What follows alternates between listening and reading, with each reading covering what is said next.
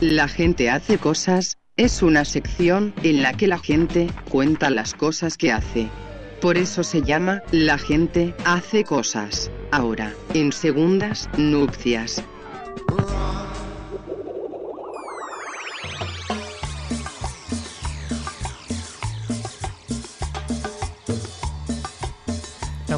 Dentro de La gente hace cosas, un segmento en el que entrevistamos gente que hace, básicamente hace cosas. Que nos interesan muchísimo. nos interesan, además. nos parecen geniales, nos parecen copados.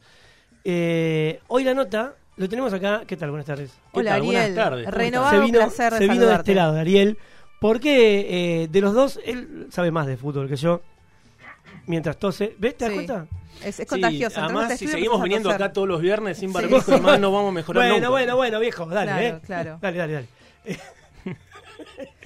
Eh, y bueno, Sí, hoy vamos a charlar con eh, un creador de contenido. Me encanta porque es un es un- una viste una nueva manera de nombrarse también a lo que hace, porque hace muchas cosas. Él es Octavio Gian- Giancarelli.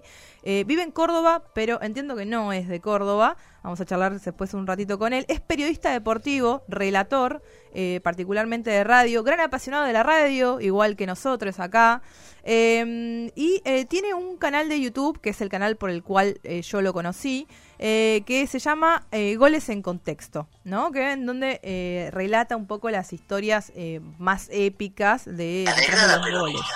Un enamorado Eh, del balón. Exactamente, sí, también es un futbo- futbolista, porque entiendo que, eh, viste, tiene dentro de su Instagram el loguito de la pelota, así que entiendo que juega, la pisa. Todos los que hemos surfeado por la profesión somos todos eh, futbolistas. eh, Claro, no me claro. gusta decir fracasados, pero No, va por No, vamos, pará, no le empecemos al invitado diciéndole fracasado porque se nos va.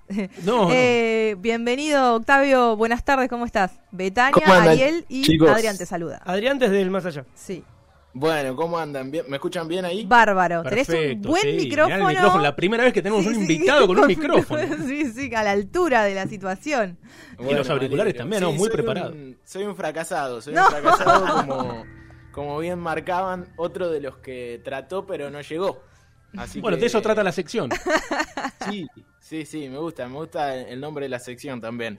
Eh, sí, sí, como todos quise ser futbolista y eh, ahora juego al fútbol. Es como, creo que el Piti una vez dijo, yo toco la guitarra y canto, pero no soy ni guitarrista ni cantante. Bueno, yo juego al fútbol, pero no soy futbolista. Bien, bien, está muy bien. Y venís de la radio, me decías recién cuando arreglábamos eh, para hacer la- esta nota que venís de la radio. ¿Qué estás haciendo ahora en radio? ¿Y qué te pasa con la radio, no? Eh, bueno, eh, me pasa que es una de, de- de mis pasiones. Arranqué a hacer radio por suerte de, pibe, pues tenía 17, 18 años cuando arranqué. Y ahora tengo 26, no, no soy muy grande, pero ya son muchos años en los que particularmente nunca perdí la- las ganas de hacerlo. Eh, pocas cosas en mi vida, creo, me, me- me sucede que después de tanto tiempo sigo todos los días con las mismas ganas de, de hacerlo. Y, y eso particularmente me pasa con la radio, así que es una de mis pasiones. Me gusta ver gente joven. Sí, perdón, Octavio, perdón. Eh, y no, y, y después que estoy haciendo ahora, estoy laburando en un programa de que es una especie de programa de entretenimiento en una radio muy deportiva de acá de Córdoba que se llama Radio Sucesos, la radio de, de Víctor Brizuela, un, un periodista histórico de acá del- de la ciudad y del fútbol del interior. Y, y bueno, hago un programa ahí que estamos tres horas a la tarde y participaciones, por supuesto, también en el equipo deportivo los fines de semana, eh, cubriendo clubes de acá de- de la ciudad. Octavio, para el que no lo conoce y, y lo va a conocer, espero, a través de la entrevista que le estamos haciendo, él busca goles, entre otras cosas, ¿no? Pero él busca goles, goles eh, simbólicos, goles que todos nos acordamos si estábamos en la cancha o no, qué estábamos haciendo en ese momento, goles que han dado campeonatos, ascensos, etcétera, y les da un marco sociocultural, un Sí, marco histórico narrativo. del protagonista de lo que estaba pasando en el país, del periodismo rancio, que ya vamos a hablar, eh, etcétera. Y él le aporta un toque, hasta te diría, de poesía futbolística. Yo quería saber, Octavio, más allá de que esto podría haya surgido en la, en la pandemia y demás, este, esta generación de contenido, quiero saber en qué momento vos te desilusionaste del periodismo deportivo y de sus eh, principales actores. Eh, no sé en qué momento. Eh, o sí, capaz que sí. Creo que la Copa América del 2011 probablemente haya sido el, el, el quiebre. era un buen momento, un buen momento Claro. para... ¿Se, acu- se acuerdan de aquella... Checho Batista, ¿no? Claro, Checho Batista Y Tevez. Carlitos Tevez, que le toca eh, errar un penal, va, le atajan un penal ahí contra Uruguay en cancha de Colón. Y me acuerdo de esa eh, editorial fantástica de Fernando Niembro que decía decepciones, falencias, frustración. Y, era la editorial del fracaso, ¿no? Y, creo que ahí ya me, empezó, me, le empecé a agarrar un poquito de bronca. eh, porque bueno, es una profesión que te permite estar invicto. Nosotros, los periodistas, pier- pierda la selección argentina, gane eh, el equipo de turno que estemos comentando, vamos a salir, vamos a hablar y vamos a editorializar el fracaso o la victoria. Eh, pero bueno, es como, en definitiva, es un poco lo que le pasó a Diego en, en- en el 2009, eh, que, que todos se acuerdan de, de, de que la chupen y que la sigan mamando y, y, Claro. y- y esa frase para, para Toti Pazman, pero quizá lo más interesante que dijo en esa conferencia Diego fue, eh, no, no, podés preguntar, podés criticar, pero no con tanta mala leche. Que Claro. se lo dice antes de decirle eh, lo que le termina diciendo a Toti Pazman. De eso se trata. Eh, cuando hay mala intención se nota. Y, ahí yo veo la diferencia de algunos que realmente se muerden la lengua para editorializar el fracaso. Si Argentina hubiese perdido contra Italia, hubiesen salido eh, todos a decir al final, fíjate lo que era, qué sé yo. Y yo creo que hay muchos tipos que están esperando eso. Y, y bueno, en definitiva la gente lo termina notando.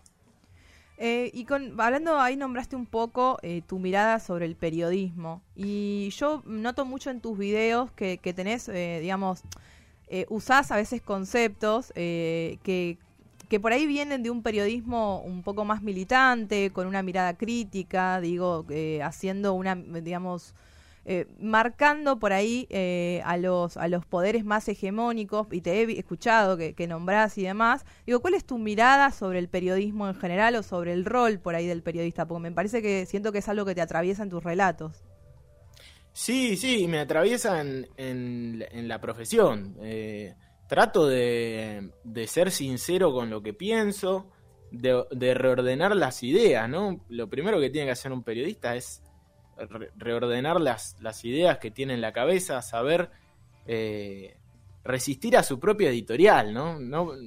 eh, que no es solamente el archivo, porque uno puede un día decir una cosa y al otro día decir otra. Es normal que las personas cambien. Pero el tema es eh, decir lo opuesto sin resistir a, a- su propia editorial, a su que sería corromper lo que uno piensa. Eh, eso me parece que es muy importante. Entonces trato de ordenar primero mis ideas. eh, y bueno, después lo del periodismo un tanto más militante, que, eh, que por ahí esa palabra ya genera un cierto temor dentro de- de- del periodismo en general, la palabra militante, pero yo trato de combatirlo un poco.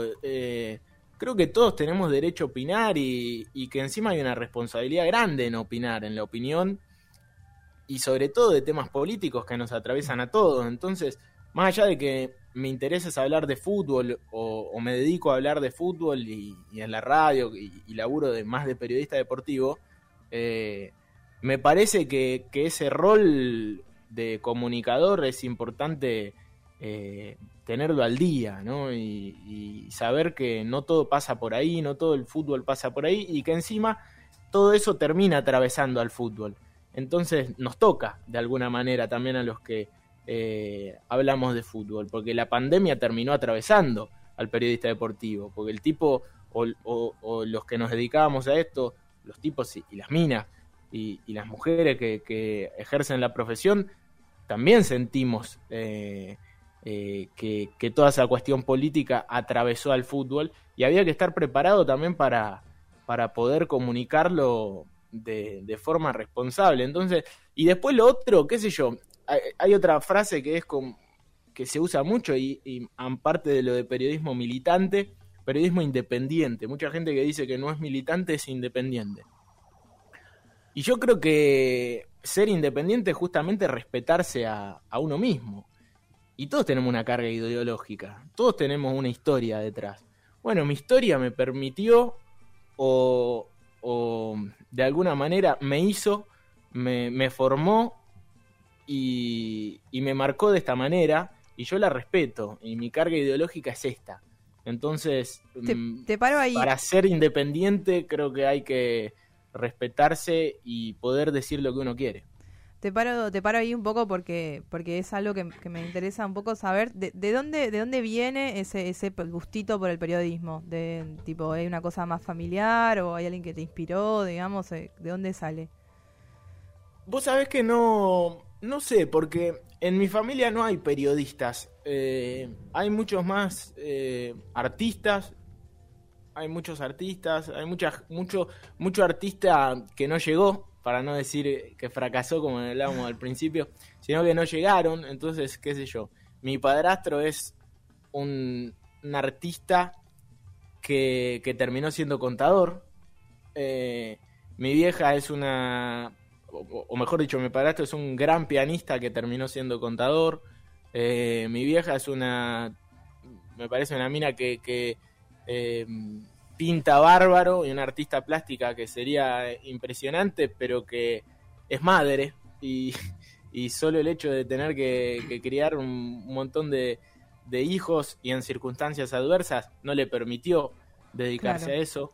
Y, y creo que es un poco todo así. Y yo pienso que también soy más un artista que terminó siendo periodista, pero por dentro a mí la, la pulsión que me, que me genera y que me impulsa todos los días tiene más que ver con, con eso. En mi familia hay mucho artista. Y después lo del periodismo me parece que fue más por el amor por el fútbol. Claro. Y, y querer seguir hablando de fútbol, querer seguir eh, persiguiendo ese día a día que cuando uno deja de jugar y se le acaba ese sueño, eh, lo tiene que, que buscar de alguna otra manera. Quiero volver a tus videos un poco porque hablabas ahora de la parte artística y la música tiene un componente fundamental dentro de tus videos y entiendo que el guion también, ¿no? Porque entiendo que laburás muchísimo tus guiones.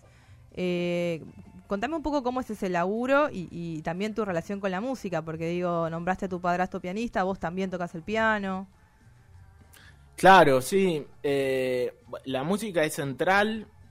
Eh, soy muy fan de... No sé si fan, pero sí de, del cine. Soy un consumidor del cine y, y entiendo que el clima en el cine se logra de esa manera, a partir de los silencios, de, del sonido, de las canciones.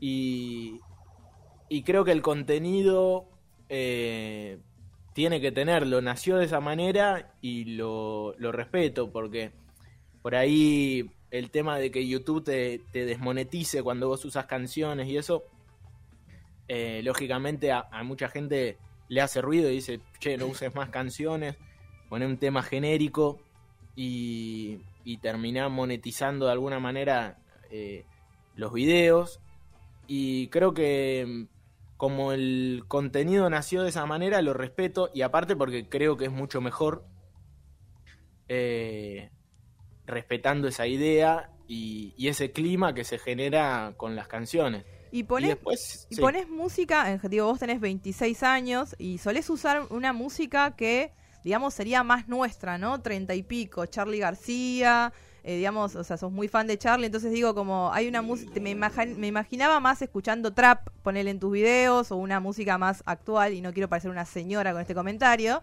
pero digo, eh, ¿te gusta la música un poco más, más eh, vintage, ¿no? Como el rock clásico nacional. Sí, sí, sí. Sí, por ahí, obviamente que escucho la música actual y me gusta, ¿no? No, no, no tengo ningún tipo de prejuicio en ese caso. De hecho, en los videos pueden encontrar de todo, hay, hay música de todos los géneros, pero es cierto que, que sí, desde pibito... Eh, bueno, creo que igual Charlie ya es intergeneracional, ¿no? Así como te sí, agarró sí. a vos, no sé cuántos años tendrás vos, pero también agarró gente más grande que vos. Eh, y, y, y aún más todavía, ¿no? Los años 70 ya eh, arrancaron con Charlie, los 80, los 90, los 2000, y al día de hoy los pibes que lo siguen descubriendo, eh, algo les pasa, como que te, te atraviesa, pero sí, soy, soy un poco más clásico. Octavio, cuando uno ve eh, tus videos, sobre todo el de, el de los contextos, uno puede ver que a través de tus ediciones y, de cómo vos vas poniendo las cosas a medida que van pasando eh, los minutos, vos sentás una posición, de- das una declaración de principios acerca de cómo entendés el periodismo, cómo lo haces a través de lo que escribís también. Yo quiero saber cómo vos llegás a esos goles, cómo vos descubrís esa historia que está detrás, porque también necesitas mucho material eh, de archivo para poder generar un video de 8 o 10 minutos y a veces hiciste de, de 15 o de 25 también. Entonces, ¿cómo, ¿cómo llegás vos al gol? ¿Cómo llega la historia a vos? ¿Es casualidad? ¿Lo buscás en algún lugar? Bueno, eh, trato de que sea eh, más que nada, no sé, un, un factor determinante que me inspire en ese momento y no llegar porque me lo recomendó alguien o porque o quizás sí, pero que me lo, que esa recomendación sea genuina, ¿viste? Que no sea eh, tenés que hacer esto y voy a hacer esto porque lo tengo que hacer, este gol lo tengo que hacer sí o sí porque tal cosa, sino que me nazca de alguna manera querer hacerlo. Y eso puede ser a través de que alguien me contó muy bien la historia y me motivó, o puede ser porque escuché una canción, porque me ha pasado, y me hizo acordar a, a eso, entendí que, que iba por ahí, porque es un tema que me genera ciertas contradicciones y, me quiero sentar a escribir sobre eso, porque también me ha pasado. Eh, puede ser porque escuché un relato de un gol muy bueno y dije, che, loco, esto es terrible. Al- algo pasó acá para que este relato diga lo que dice y, y me emocione de esta manera. Y entonces terminan siendo un montón de, de, cuestiones las que me van llevando ahí. Y después es sumergirme, una vez que decido que ese, que ese gol lo voy a hacer, sumergirme en, en la historia y hacer un recorrido de archivo eh, bastante grande como para tener bastantes posibilidades y después ir maqueteando todo hasta tener un resultado final. Eh, por lo general, una vez que yo sé que ese gol lo voy a hacer, sea por el motivo que sea de todos esos que dije, o una canción, o un relato, o por lo que sea, ahí me siento a escribir. Y si sale algo bueno, probablemente lo quiera hacer. Si no sale nada bueno, mm, no saco nada y he pasado cuatro o cinco meses sin sacar un video, porque cuando uno no tiene algo para decir tampoco me parece que sea tan necesario. Eso te Eh, quería preguntar, digo, ¿te, te sentís youtuber y generador de contenido? ¿Te genera una presión? Porque medio que tenés que hacer todo vos, ¿no? Desde escribir los guiones, editar, elegir, eh, bueno, la música. Sí, sí, me siento youtuber porque, qué sé yo, eh, eh, mucha gente me conoce por ahí, tampoco no, no, no, no lo veo como una mala palabra, ¿viste? En algún momento era como, uh, youtuber. Sí. Pero creo que soy creador de contenido y esa, esa frase que vos decías o, eh, esa eh, me queda mejor. Y, y después si es la plataforma es YouTube, si es Instagram, si es Facebook o si es la nueva que siga va a ser la siguiente o si es la radio misma.